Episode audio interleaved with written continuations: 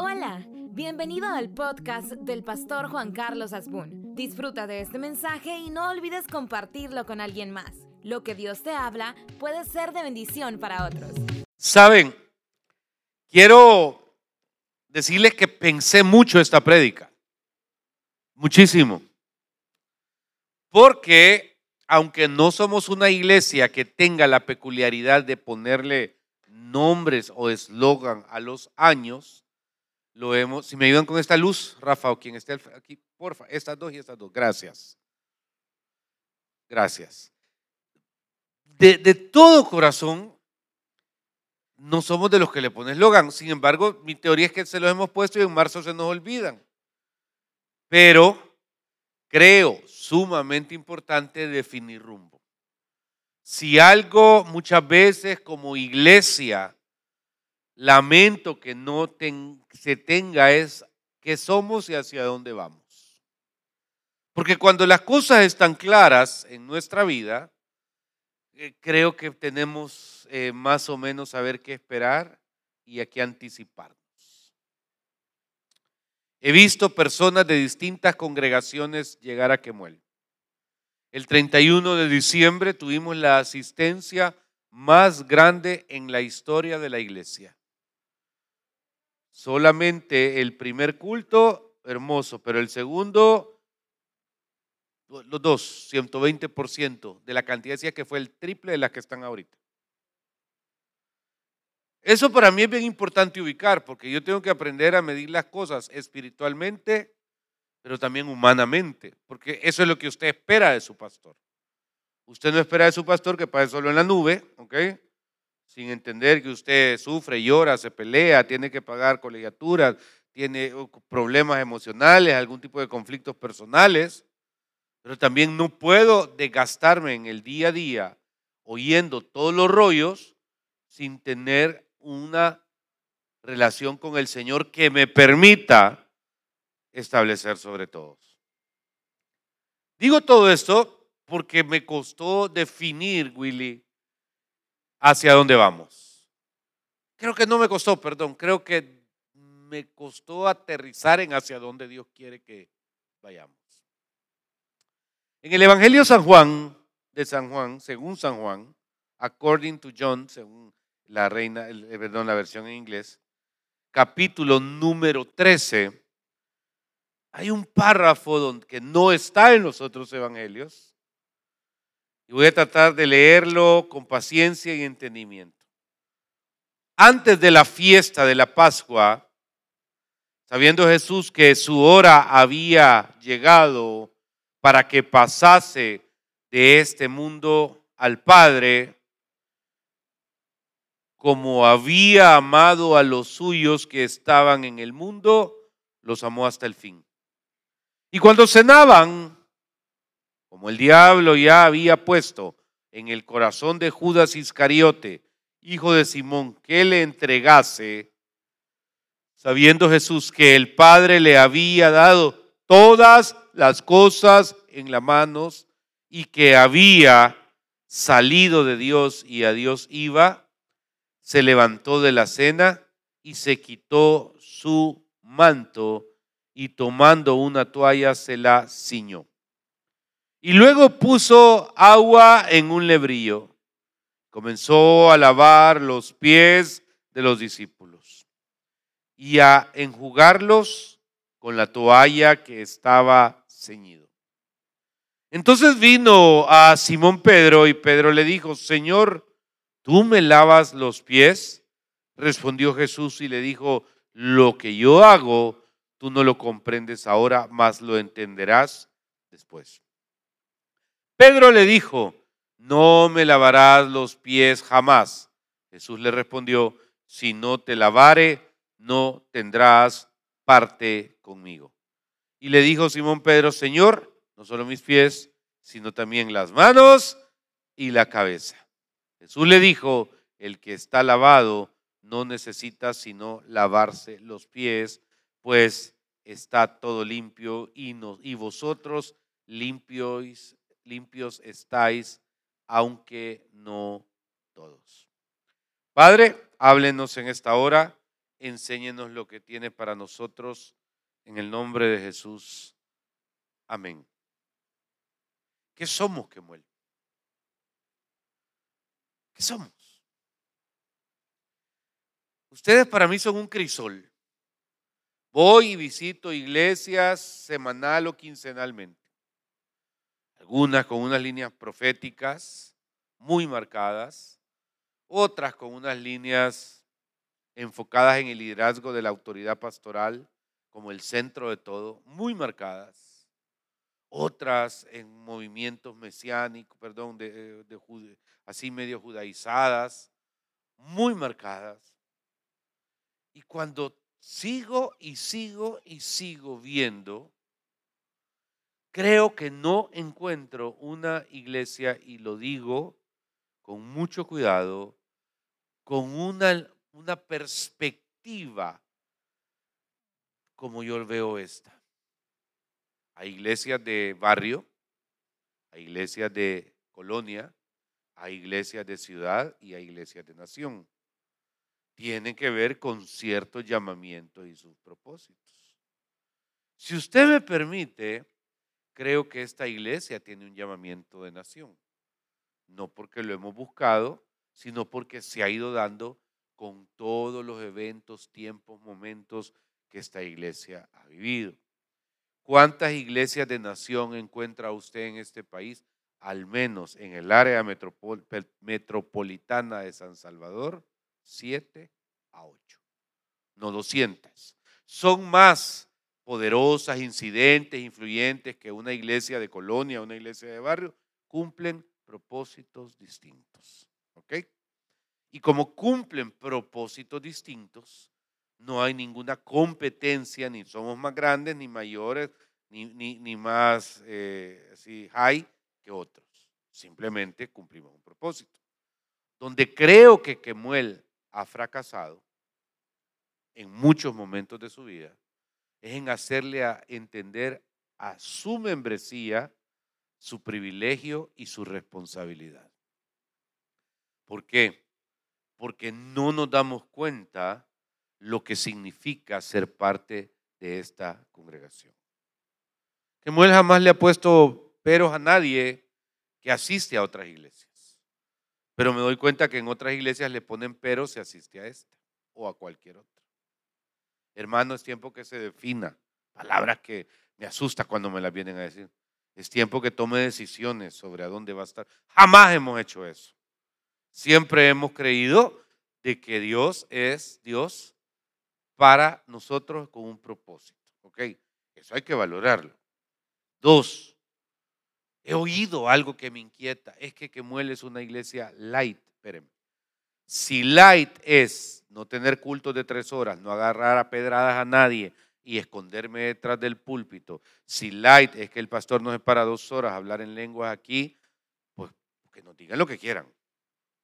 Pero creo de todo corazón que nosotros respetamos los cinco ministerios, los tenemos bien claros como lo que deben de ser y siempre ha sido una bendición el respeto en el púlpito. Es más, creo que es más light juzgar a la persona por su pecado que tener paciencia y paz y paciencia y paz y paciencia y paz en que esta persona puede ser restaurada alrededor de sus luchas y sus conflictos. Amén. He visto momentos donde hay iglesias donde, por ejemplo, cuando alguien se divorcia, lo malmatan, lo deshacen. Pero si el hijo del pastor se divorcia, es que el niño está en un proceso difícil. He visto iglesias donde en algún momento juzgamos por nuestra posición y no entendemos. Entonces, descarto honestamente y no acepto esa perspectiva porque Light no es tener la pasión y el esfuerzo alrededor de lo que esta obra es. Solo este día estamos pagando a partir de hoy dos mil dólares dominicales por alquiler de este lugar. Por domingo. Eso no es ser light. Es más, invito a los empresarios en este lugar que se acerquen al final a ver cómo podemos crear un proyecto que fondee esto. Pues esto no es por ósmosis. Tres, entender los tiempos no es fácil. Los hijos de Isaacar, dice la palabra, que eran buscados porque eran entendidos en los tiempos. Pablo tiene tres tiempos interesantes sobre, sobre interpretar lo mismo. Un día dice, eh, si alguien no tiene el don de continencia, es bueno que lo pida. Eso dice ¿eh? Corintios. Pues yo tengo el don de continencia y qué bendición. Vaya. Pero en otro momento dice, es preferible que alguien se case en lugar de estarse quemando. Pero el mismo Pablo en otro momento dice, ¿acaso no me es lícito llevar a una hermana por mujer? Con usted lo platicamos, va a ir en este punto, creo yo. Son tres tiempos. El mismo hombre, distintas situaciones. Y esto es bien importante entenderlo, porque cuando uno entra en una presencia de Dios y en una búsqueda de las cosas espirituales, tenés que alcanzar un poquito lo que es la madurez espiritual sobre las cosas. Y la madurez es algo que no se hace graduándome de un instituto teológico. La madurez cristiana la voy logrando conforme interpreto y asimilo absolutamente las cosas en nuestro día a día y las pongo delante del Señor. He visto gente convertirse de mala en buena. He visto gente buena pretender volverse mala y no poder porque el Espíritu Santo, dice la Biblia, nos redarguye de pecado. He visto personas conflictuarse consigo mismo y no entender cómo han caído de la gracia y de repente te das cuenta que nunca cayeron de la gracia. Simple y sencillamente ellos se sintieron y me ha tocado por años lidiar con sus antecedentes de fe. Si usted viene de una iglesia bautista, por ejemplo, la salvación es un mos que nunca lo va a perder. Pero me ha tocado lidiar con personas que vienen de otras iglesias donde si pierden la salvación porque vieron una mujer o, tuvieron un problema, una situación, sienten que nunca son dignos ni de volver a servir. Mejor se tiran de un solo al hoyo pues, porque no entienden el poder de la gracia. Y me ha tocado a las 8 de la mañana estar con uno y a las 8 y cuarto con otro y a las 9 con otro. Y me entiende, y me ha tocado estar con personas que les encanta, que vienen de background donde la adoración no es todo. Iglesias donde no solo adoran, sino que no adoran a, la, que hay que adorar, sino que adoran la adoración. Porque la música lo es todo. Tuvimos 10 horas de ministración, pastor precioso. También tenemos que conocer nuestras limitantes. Pastor, ¿y por qué no hacemos vigilias? Como todas las iglesias. Ah, ahí es donde quiero ir caminando. Quiero que definas a dónde estamos. Porque no hemos creado una claridad de conversación. Y qué bendición que hay otros lugares y otras iglesias haciendo funciones del reino. Pero la parte que le toca a Kemuel que amo las vigilias, aunque parezca que no, no tengo dos mil dólares semanales para hacer una vigilia todos los viernes. Pastor, ¿y por qué no, no nos vamos a una galerita, aunque sea? Eso lo he oído. Porque el domingo siguiente usted no llega. Porque el, día que le digan que está a dos cuadras y media su carro, o el día que le digan que le rayaron el carro, ese día usted va a llegar. Estaba platicando con una persona hace una semana sobre un probable lugar para mover la iglesia de la semana. ¿Cuánto necesita usted? Me Para la semana, sí, 80 parqueos. No, ¿y cuántas sillas? No, no le estoy preguntando sillas. 80 parqueos. ¿Para qué? Para que lunes, martes, viernes, sábado hayan 80 parqueos. Lo demás, una galera puede ser la hacemos bonita, como que fuera esto mismo. Pero hay que entender las necesidades y la realidad de la iglesia.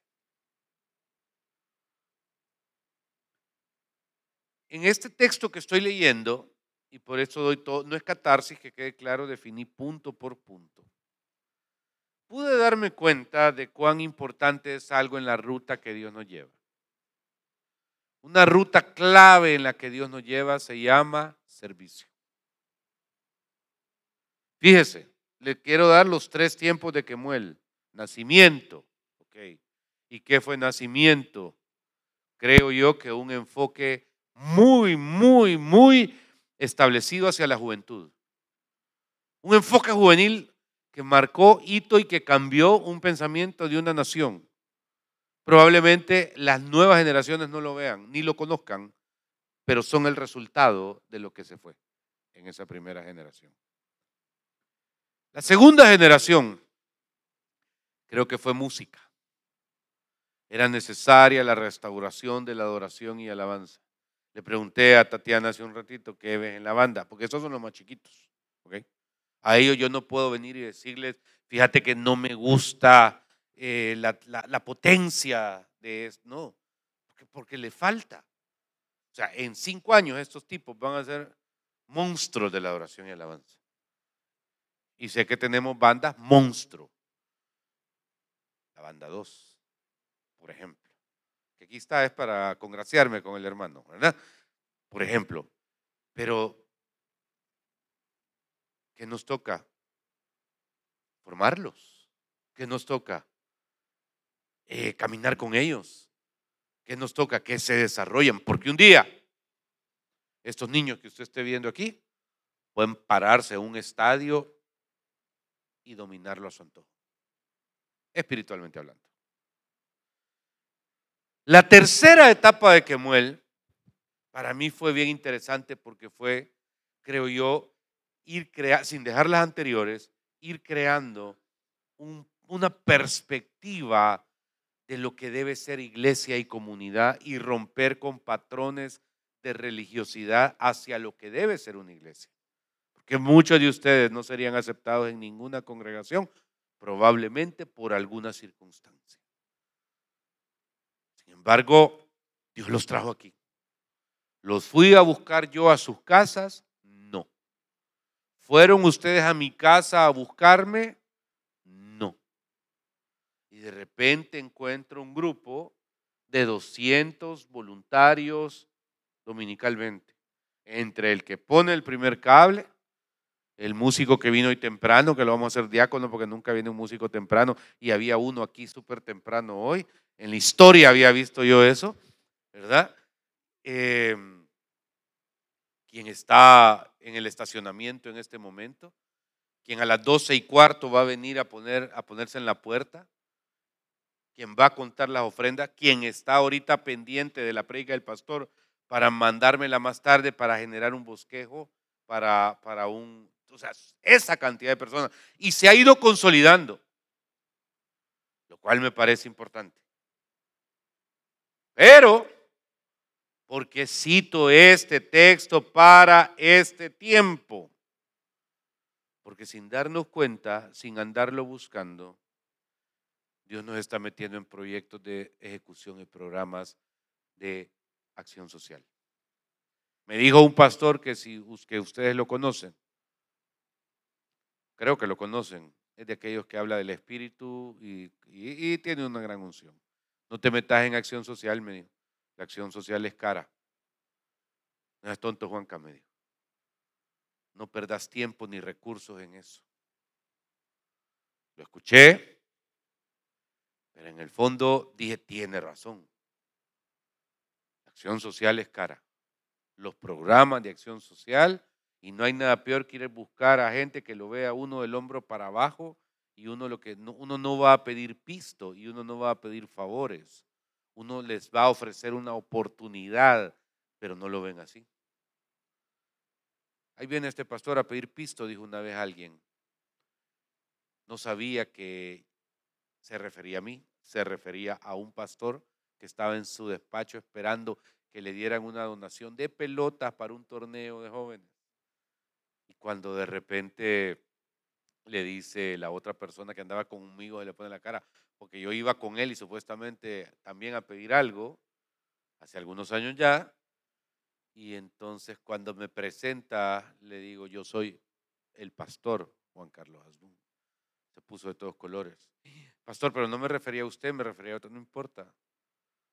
Pero yo no vengo a pedirle pista. En eso entra una persona y le dice, eh, mire, eh, tenemos un problema, fíjese que no han recogido la basura por causa de la empresa que recoge la basura, que le debemos como dos años, que no sé qué, y ahorita ya no salieron los camiones a recoger. Entonces dije, ¿qué pasó? Y le dije el nombre, ah, me contó el rollo. Si quiere le ayudo, le dije. Paz, paz, paz, paz, paz. Hola hermano, le saludó el pastor para que el otro oyera. Juan Carlos Asbun, mire, aquí estoy con el alcalde de tal lugar. Fíjese que tiene este problema. Usted me ayudaría a que su empresa pudiera liberarle los camiones una semana mientras hace un acuerdo con usted. Y en speaker, lo que usted diga, pastor, ahorita los mando.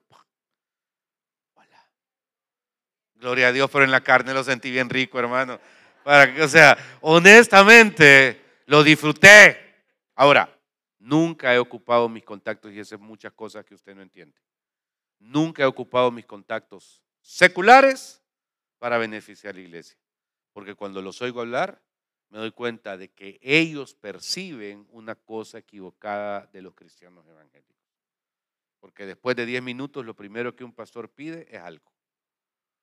Y como ellos le dicen, vamos, cuando alguien entra a mi oficina, espero los últimos tres minutos, porque en los primeros siete minutos me hablan del sol, del llamado, de la bendición, del propósito, pero yo estoy pendiente, me dicen, en los últimos tres minutos yo sé que ya me va a tirar un gol, yo sé que ya me va a tirar un gol. Y antes de despedirme me pide un favor. No soy eso. Probablemente por eso apelo a ustedes mismos en esta congregación, porque la verdad, los llamados somos nosotros. El compromiso que quiero que esta hora establezcamos son ustedes. El compromiso que quiero que esta mañana quede en sus corazones es entre Dios y ustedes sobre esta iglesia y este, este cuarto tiempo. Porque cuando hablamos de meternos de verdad a la casa hogar San Vicente de Paul, hablamos de meternos a eh, los dormitorios públicos municipales ya de manera más estructurada, Hablamos de trabajar en distintas prisiones, inicialmente en el mes de marzo en una. Hablamos de meternos en otros y otros proyectos. La pregunta es, Señor, ¿escogimos eso? No. ¿Por qué quieres que lo hagamos? Es una buena pregunta. Porque Dios tiene derecho a decir, yo fui el que te llamé a esto y bástate mi gracia y dale. Pero, pero todo esto sin descuidar esto. Porque esto es lo importante. Porque el, tiempo entre nosotros, la reunión de los servicios dominicales, la, la circunstancia, esto, los ministerios de kids, el ministerio de jóvenes, el ministerio de, de lo que sea, de alabanza. no podemos enfocarnos en una vida de acción social y descuidar esto, porque esto es de donde emana todo lo demás. Y sobre estos principios es donde yo entiendo este tiempo. Porque Jesús está en una etapa donde le dice, Él a sus discípulos, le quiero lavar los pies. La cultura de lavar los pies era diaria.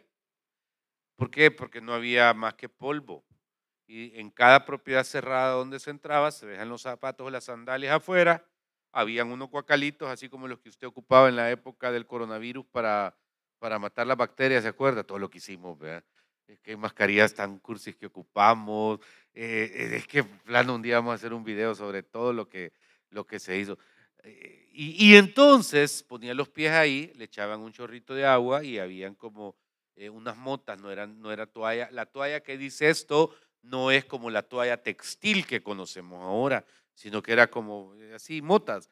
Y en eso se secaba, y eso era en el día a día. Sin embargo, lo que Jesús está haciendo es una actitud de servicio a sus discípulos. Y esto es bien importante porque Kemuel está en una etapa donde tiene una responsabilidad de servir a otros. Iglesia, yo sé que este país está cambiando, pero a mí no me interesa que cambie en lo humano, sino cambie en lo espiritual. Creo que las dos cosas deben de ir de la mano. No me interesa que este país sea un Dubái si el corazón de los hombres está de espaldas a Dios.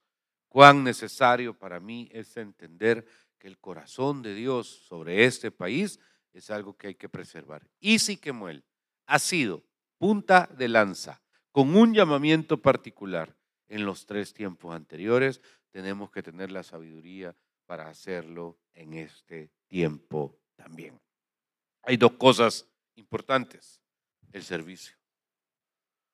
Definamos un poquito qué es el servicio. Primero, Dios nos constituyó reyes y sacerdotes, dice la palabra. ¿Ok? No me acuerdo dónde es este, ese texto. Si alguien me lo busca, se lo voy a agradecer. Pero cuando de repente Dios nos constituye reyes y sacerdotes, establece sobre todas las funciones, sobre todas las funciones, dos responsabilidades de investidura. ¿Ok? Es que yo canto, ok. Es que yo sirvo en una puerta, es que yo eh, cuido niños, es que, no, espérate. Todas esas son funciones interesantes en el quehacer de nuestra congregación.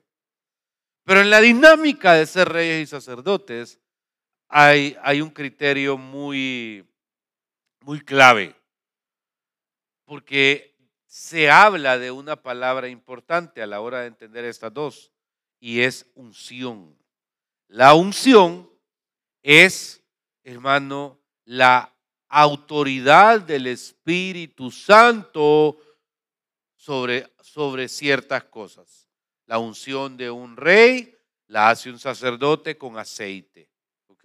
La unción de, es una coronación, siempre. Y cuando Él nos constituye reyes y sacerdotes, para mí es importante porque encuentro que para ser eficientes en el plan de Dios, aquí hay un montón de personas que tienen la unción sacerdotal y no la han desarrollado a saber por qué. Pero también hay otros que tienen unción de reyes y son reyes hacia todo menos hacia la misión en su congregación. Con respeto, creo que estamos delante de un tiempo donde usted debe hacerle una pregunta importante a Dios. ¿Estoy en la unción sacerdotal o estoy en la unción de rey? Porque el sacerdote ministra y el rey provee para, la ministración. Y fíjese cuán importante es que usted pueda verse en un espejo alrededor de todo lo que Dios tiene para nosotros. Porque donde Kemuel se ha parado es abrir brecha para que otros con los años se paren. Y, así ha sido, lo hemos buscado, ni, estrategias de marketing tenemos, hermano. Ay, que vamos no, platicaba ahorita ahí con, Marvin y con, con José de que no, no tenemos una persona que nos lleve la red. No, e, es más inspiracional. O sea, ayer, quiero, ayer quise hacer un video saliendo de una boda y ahí está. No hay nadie poniéndome maquillaje ni poniendo unas bolsas así para difuminar la luz. No hay. Es más, no digo no hay, digo no hay. Con eso ya le digo que ya, ya estoy perfilado. Pero, pero, sí es bien importante darse cuenta que donde hemos caminado es brecha para que otros caminen. Y es un privilegio. Porque ese llamado no lo vamos a rechazar ni lo vamos a negar. Yo no puedo decir que somos una iglesia ultra espiritual, pero cuando Dios nos ha dicho, vengan, ahí vamos. Cuando Dios nos ha dicho, o sea, voy a orar tres días que Dios me confirme eh, si debo de darle de comer a la señora eh, que está fuera del McDonald's, no. El consejo de su pastor es, deje que ella y Dios entiendan, usted cómprele algo. El consejo de su pastor es, hey, Hoy la iglesia está estableciendo sobre su congregación un llamado especial para que vuelva a reunirse la familia, para que vuelva a servir la familia, para que volvamos a caminar en algunas cosas que la Biblia le llama las sendas antiguas, pero también que tengamos la visión de ver hacia dónde va la brújula. Algo que nunca hemos hecho y va a llegar el tiempo, el tiempo de las filiales. Porque me decía, pastor, ¿y por qué no abrió una filial? Mire, primero porque no soy administrador. Tal vez quiero hablarle un poquito sobre esto. Soy pastor. Pastor, se murió fulano, puede venir a la vela. Si no estoy fuera del país, voy. En dos o tres ocasiones he hecho una locura. He dejado a mi esposa y a una niña que era la Claire, me he venido martes, en la noche he estado predicando en la vela, he salido en la madrugada miércoles para estar donde ella, eh, eh, retrasaron el entierro por dos días porque iba a venir el tío John, entonces me fui de regreso y vine dos horas antes del entierro para, para estar con el tío John y luego salí en el mismo vuelo del tío John.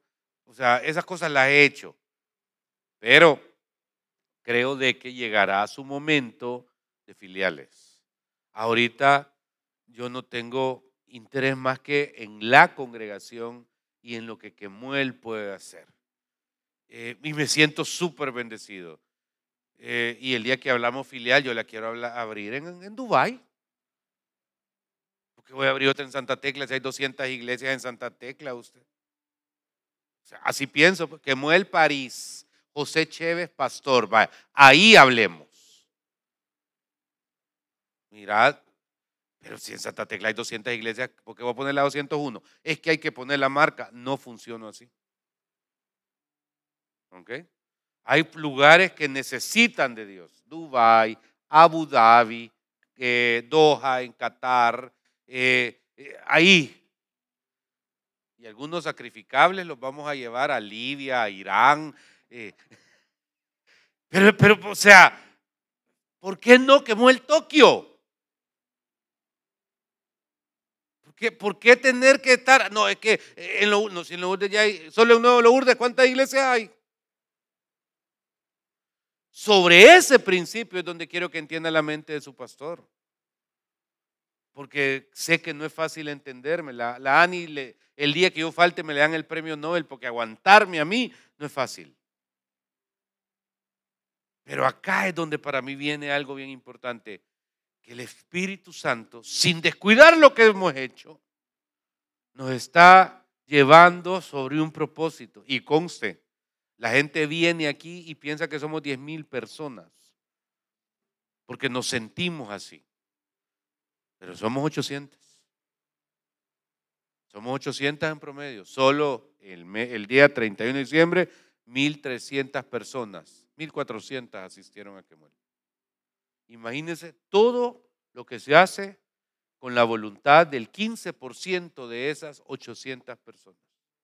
Imagínense lo que pudiéramos hacer si sin crecer una persona, esa voluntad del 15% pasara a un 50%. No, hombre. ¿Hacia dónde vamos? Ahora, todo lo que le estoy diciendo, que espero que esté siendo grabado, quiero de todo corazón que usted le atribuya un, punto dos, fe. Porque dice la palabra, sin mí nada podéis hacer. Y si este es un año donde el Señor nos está llamando a lavarle los pies, que es una actitud de servicio, es en sí misma es una actitud de siendo alguien poderoso y siendo alguien importante, en sí misma esa actitud de Cristo de decirle a los discípulos, vengan, quiero lavarles yo los pies, no un esclavo, no el que esté en la puerta cuidando eh, el, el picaporte, sino que yo quiero hacerlo. Nuestra disposición debe ser imitar a Jesús. Iglesia, nos espera un año importante no interesante. Todos han sido interesantes. Ni uno no ha sido interesante. Nos espera un año importante. Y ese año importante tenemos, hermano, que superar algunas cosas. Yo tengo un debate con muchas iglesias.